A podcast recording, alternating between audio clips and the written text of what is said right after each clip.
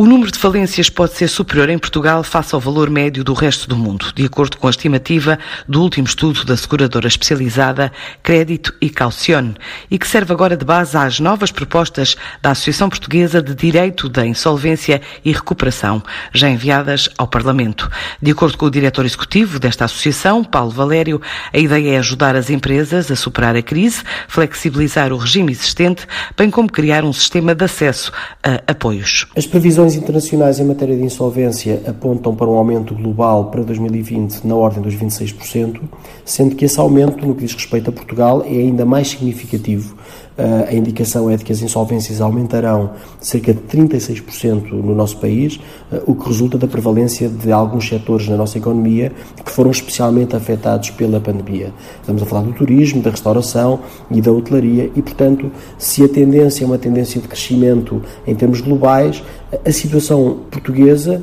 em que a previsão é mais grave, deve merecer um olhar mais atento e mais eh, redobrado. A pedir apresentou um conjunto de propostas, diríamos que aquela que é mais paradigmática é a que passa uh, pela flexibilização do acesso ao processo especial de revitalização. É a oportunidade de as empresas negociarem com os seus criadores um plano de recuperação.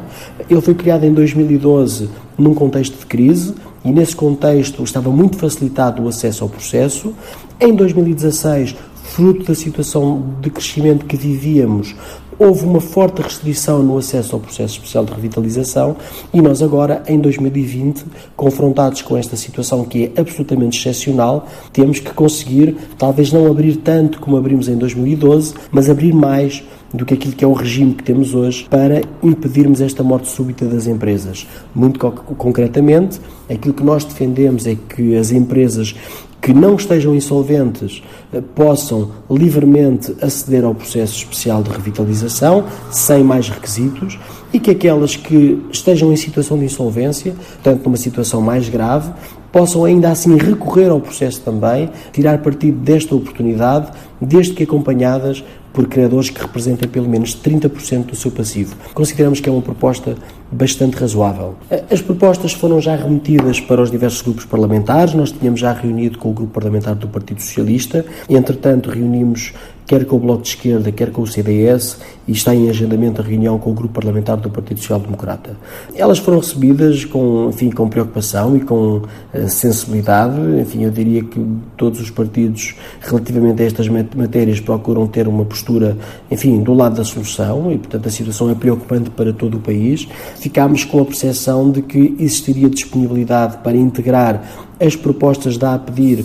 numa discussão daquilo que é a proposta de lei do Governo e, nesse sentido, integrar, se não a totalidade, uma parte dessas medidas, aquelas que são mais eh, significativas, para com isso melhorar a proposta que foi apresentada pelo Governo. Entre as medidas propostas ao Parlamento está a suspensão de processos de insolvência requeridos por credores em data posterior ao estado de emergência até 31 de março de 2021.